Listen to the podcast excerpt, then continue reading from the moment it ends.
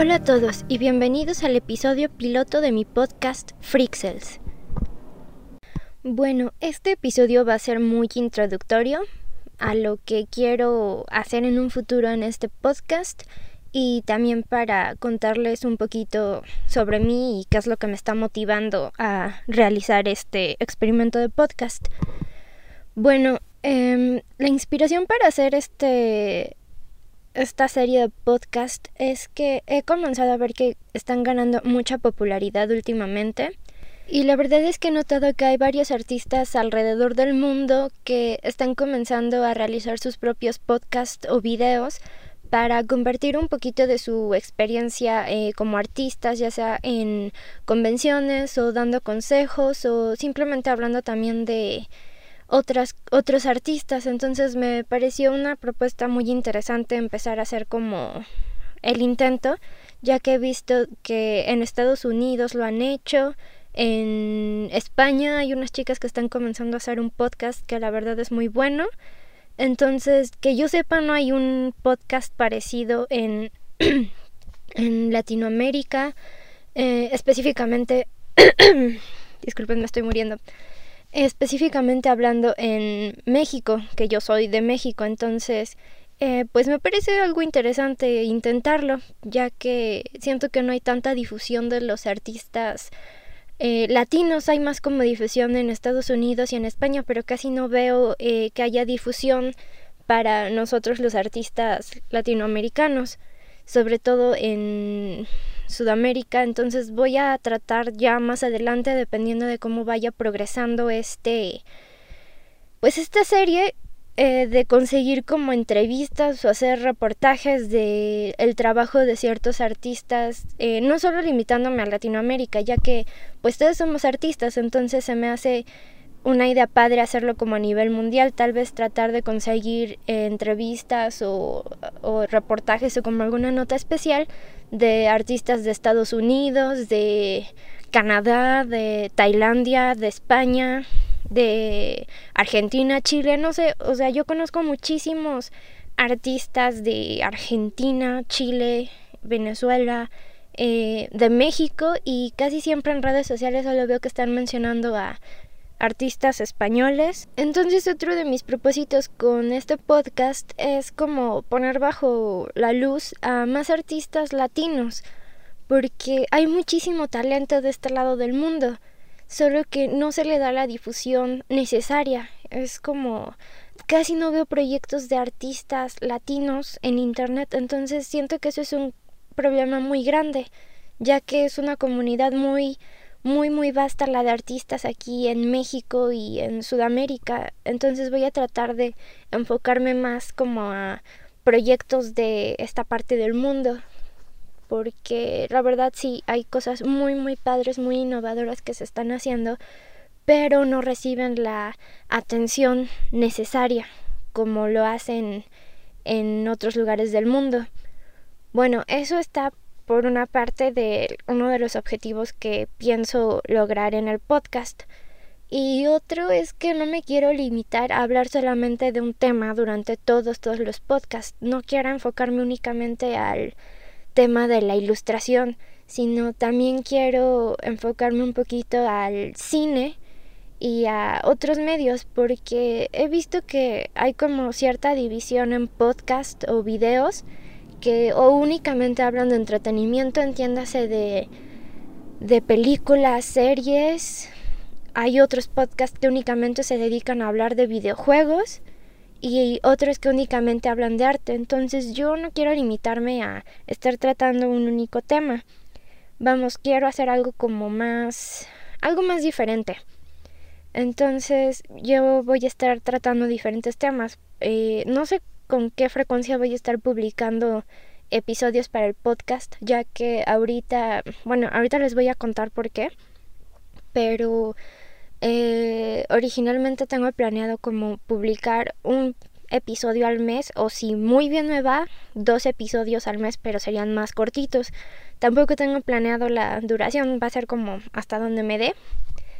Entonces, pues eso, no me voy a limitar únicamente a un tema, va a ser como un podcast muy diverso, pero siempre como enfocado a difundir cosas nuevas, no o a analizar cosas que son muy populares y por qué tienen éxito o cómo podrían llegar a tener más éxito. Entonces, sí es como ya cuando empiece a hacer esos capítulos verán a qué me refiero. En este momento me cuesta un poquito de trabajo explicarlo, pero ya verán que va a ser como una dinámica muy padre como lo voy a estar eh, manejando. Y bueno, en ocasiones, aparte de las entrevistas que tengo planeado hacer, eh, voy a ver si puedo conseguir como algún invitado, alguno de mis amigos o mi hermana, no sé, a ver si quieren participar en alguno en específico. Y pues eso es ahorita por la parte técnica del, del programa. Bueno, ahora les cuento un poco más acerca de mí. Como podrán notar, mi seudónimo en el mundo del arte es Mika Freaks o Maika, hay gente que lo pronuncia como Maika, pero pues a mí sinceramente me da igual, me parece perfecto como quieran decirlo. Aunque hay varias personas a las que de plano les vale como elegí mi seudónimo y nada más me dicen Noah, que ese es mi nombre, entonces son, como me quieran llamar, Noah, Mika, Maika, Freaks, como quieran, está perfecto para mí. Bueno, eh, ya entrando un poco más en, en materia, yo soy un estudiante de animación y efectos visuales. Voy actualmente en el último ah, cuatrimestre de mi carrera y pues ya estoy a meses de, de finalizar la carrera, por fin. Y pues eh, también quiero hacer este podcast como para compartir un poquito lo que he aprendido durante la carrera, como consejos de profesores, tal vez si en algún momento quieran que haga como algún tipo de tutorial. Yo manejo... Eh, softwares como Maya, eh, Flash, After Effects, eh, pues muchos así como de edición y de animación. Aunque eh, mi punto fuerte en la industria es como ilustración, guion, storyboard, concept art, o sea, yo le tiro a todo lo que es de preproducción, aunque también le hago un poquito a postproducción últimamente. pues, ¿qué más les puedo decir?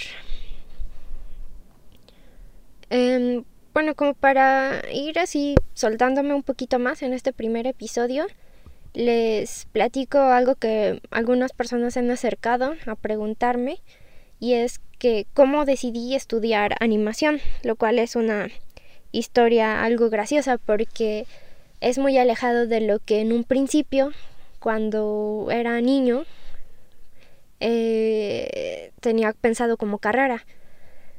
Bueno, a mí de pequeño siempre me gustó mucho dibujar y escribir.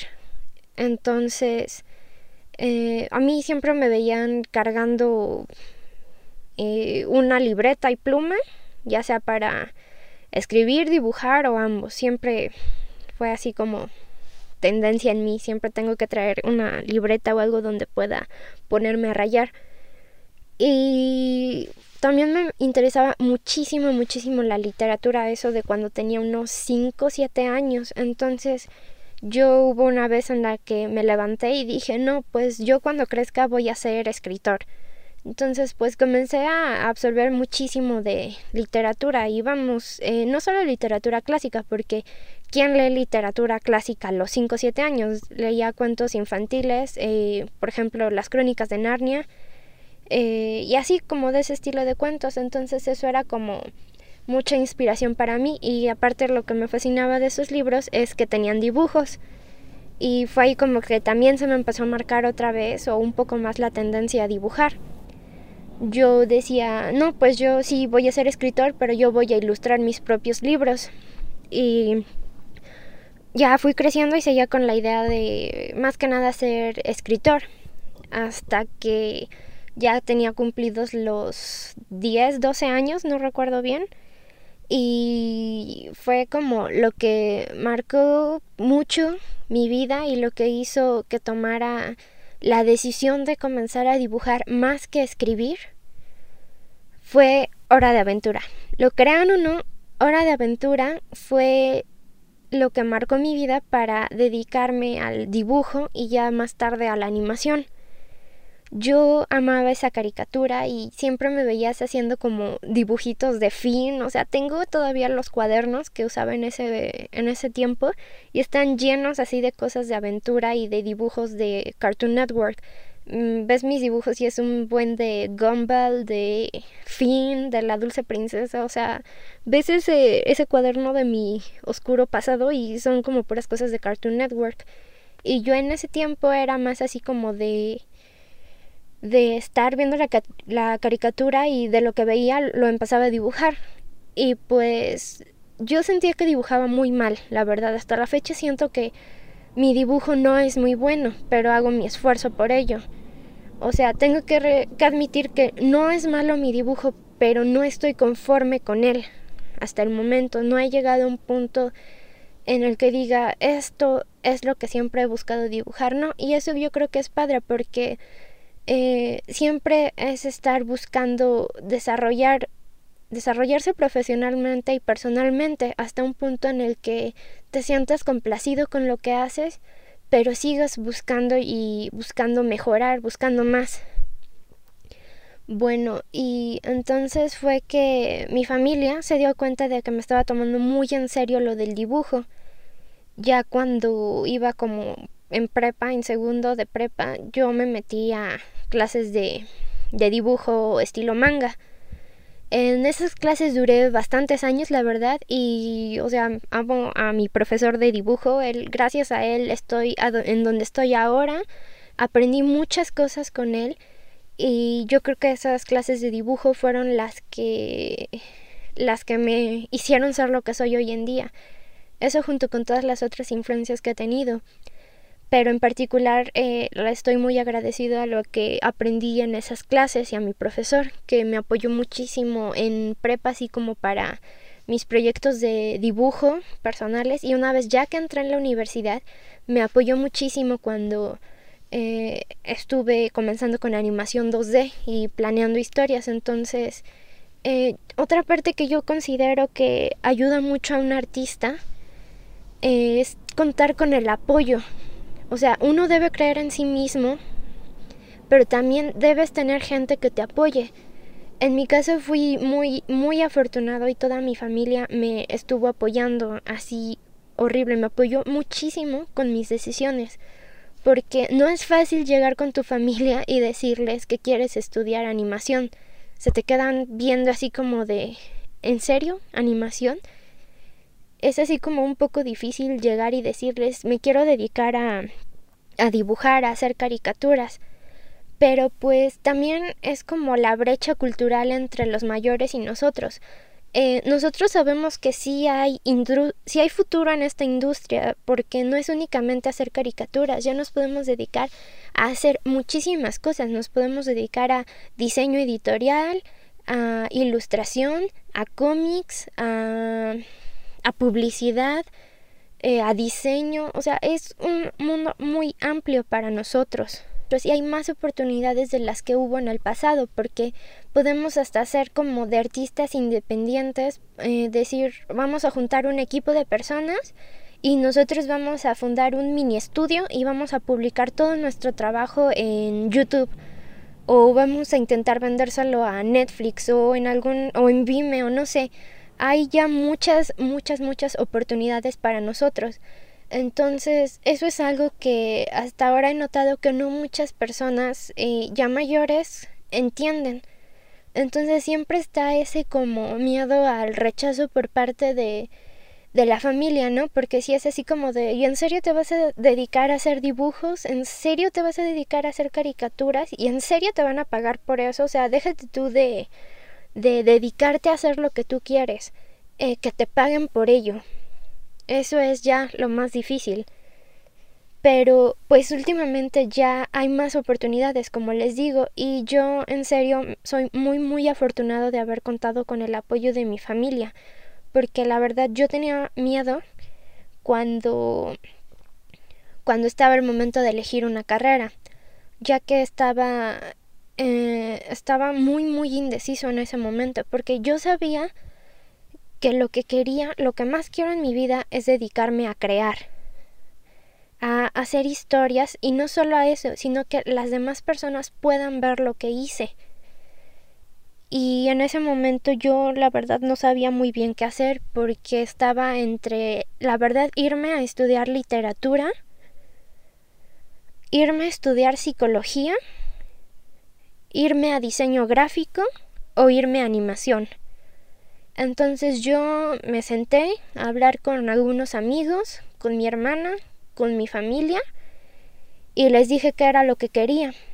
Y ellos me dijeron que no importaba lo que quisiera, que con tal de que siguiera estudiando y fuera algo que de verdad me hiciera feliz, que yo sé que muchas personas no tienen la oportunidad de que se les dé, se les diga o se les dé esta opción eh, yo pues analicé bien mis opciones en cada carrera y dije, no, pues yo quiero animación porque yo quiero dibujar. Animación es dibujar, es hacer cosas en movimiento y aparte yo como yo principalmente antes de empezar la carrera quería dedicarme a hacer puro cómic.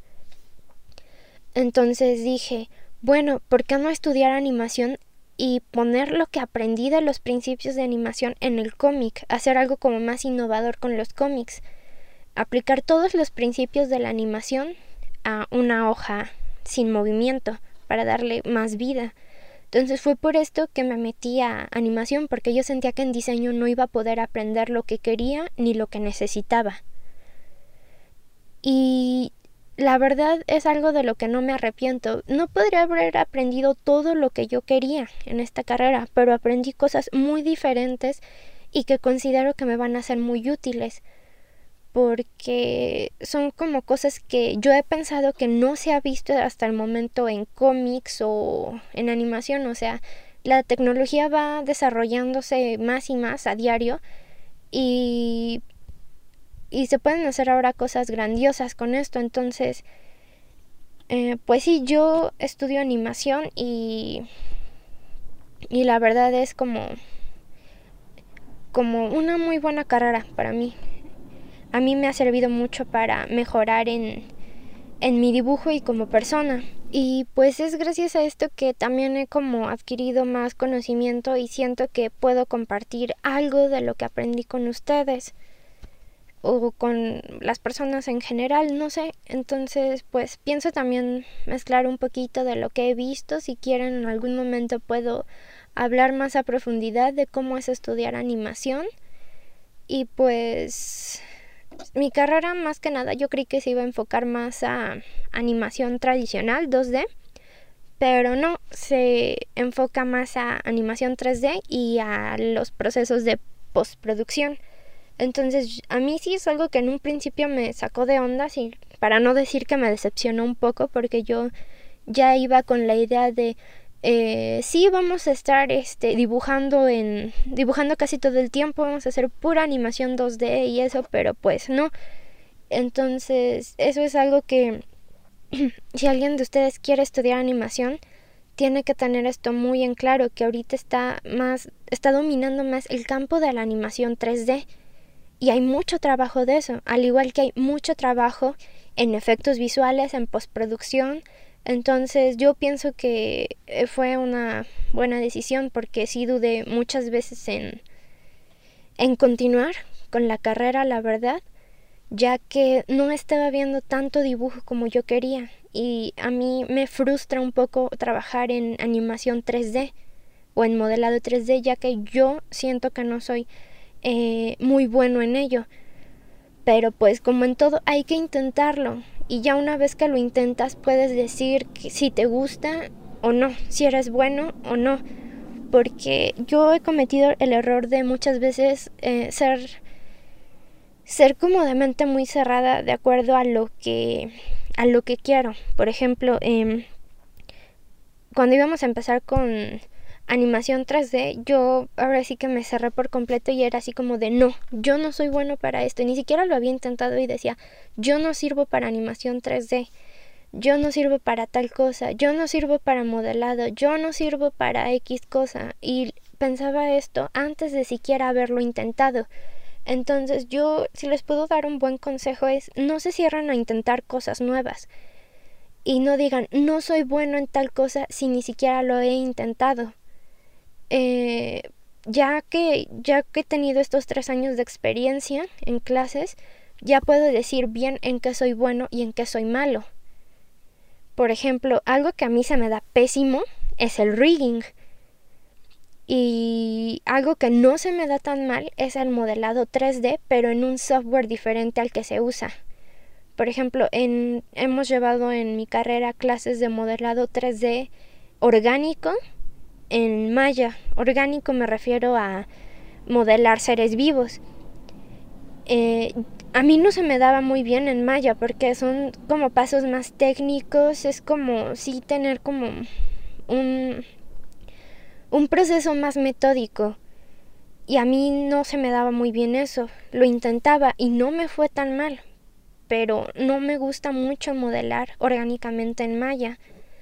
Ya después llevamos modelado orgánico en ZBrush.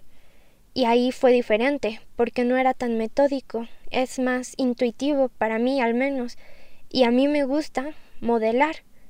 Sí, me gusta modelar cosas orgánicas en 3D, pero no me gusta hacerlo en malla, no me gusta hacerlo en plastilina, me gusta hacerlo en ZBrush, entonces es también como ver ver así neutralmente, tenerlo como analíticamente, no realmente de si te gusta o no, porque cuando sea cuando se trata de trabajo eh, si te ofrecen un trabajo realmente tienes que considerar soy bueno para esto o no soy bueno no es simplemente de gustos porque aquí ya estamos hablando de dinero. Y si vas cerrándote a cada cosa que te van proponiendo como de trabajo, hasta encontrar algo que te gusta, discúlpame, pero no, no vas a poder llegar así a, a un buen futuro. Te guste o no, tienes que considerar soy bueno o no en algo. Si eres bueno, puedes hacerlo. Te guste o no, te van a pagar por ello. Considera esa opción. Entonces, eso es algo, yo creo que desde lo más valioso que he aprendido en mi carrera, a, analizar críticamente eh, tus pros y tus contras, ya no tanto en si me gusta o no me gusta. Por ejemplo, yo ahorita estoy realizando mi servicio social en un estudio de animación de stop motion aquí en México. Y bueno, a mí no se me da el stop motion, pero aún así quedé ahí. Y yo estoy haciendo ahorita más que nada motion graphics, cosa que apenas vi el cuatrimestre pasado y yo considero que no era muy bueno en él. Y la materia me gustaba, pero siento que no se me daba muy bien. Pero ahora resulta que ya en un ámbito laboral eh, se me da bien. O sea, puedo hacer resultados buenos y me gusta hacer eso. Entonces es también como dos mundos diferentes. El que te pintan en la escuela que va a ser... Eh, ¿Cómo explicarlo? Son dos mundos diferentes. El que en la escuela te hacen creer que vas a ver y en el que de verdad ya estás viviendo una vez que ya estás trabajando. Y pues eso sería como mis consejos o un poquito de mí para que más o menos se hagan a la idea de cómo soy o más o menos cómo voy a ir hablando durante estos podcasts. Y pues no sé si tienen alguna otra duda, comentario, sugerencia, algo que les gustaría ver, escuchar en futuros podcasts pues pueden dejarme aquí un comentario. En, si me están escuchando en YouTube, pueden dejarme aquí un comentario. Y si no, eh, dejo los links a mis redes sociales para que me manden un mensaje y también pues agradecería cualquier tipo de retroalimentación. Y si escucharon todo el podcast, de verdad se los agradezco y les pido una disculpa si me notaron muy nervioso o que de repente empezaba a divagar, pero pues lo siento, es la primera vez que hago esto, así que no, los nervios no se pueden evitar. Y de verdad les agradezco cualquier tipo de feedback que me puedan dar o así sugerencias en general que les gustaría escuchar o en, o en sí que hiciera para el canal. Si quieren que haga tutoriales de algo, pues claro, hago tutoriales de lo que me pidan. Eh, ya sea en dibujo digital, tradicional, cómo manejar eh, un software de postproducción, un poquito de Maya, porque, bueno, de Maya no les prometo mucho porque ya les dije que no se me da muy bien, pero igual lo podemos intentar. O cualquier cosa en general, pero si llegaron hasta aquí, de verdad se los agradezco mucho y espero que puedan seguir escuchando los futuros episodios. Y bueno, si en caso de que no llegue a publicar algún otro capítulo para, para este mes de junio, eh, igualmente les deseo un feliz mes del orgullo a los que celebren. Y eh, igualmente si ven Voltron les deseo un feliz estreno de temporada, porque ya muy pronto sale. Espero publicar esto antes de que salga la sexta temporada. Y si todo va bien, si tengo un tiempo libre, eh, estoy viendo si el próximo... Perdón, me sigo muriendo. Si el próximo episodio lo puedo hacer como hablando de lo que es Voltron, porque pues con la emoción y pues se puede aprovechar para el próximo capítulo. Si no, eh, estoy abierto a sugerencias de algo de lo que quieran que haga el próximo capítulo, si no ya tengo ahí algunas como pequeñas ideas de lo que podría ser. Y es así como concluye el episodio piloto del podcast Freakcells. Muchas gracias por haber escuchado y hasta la próxima.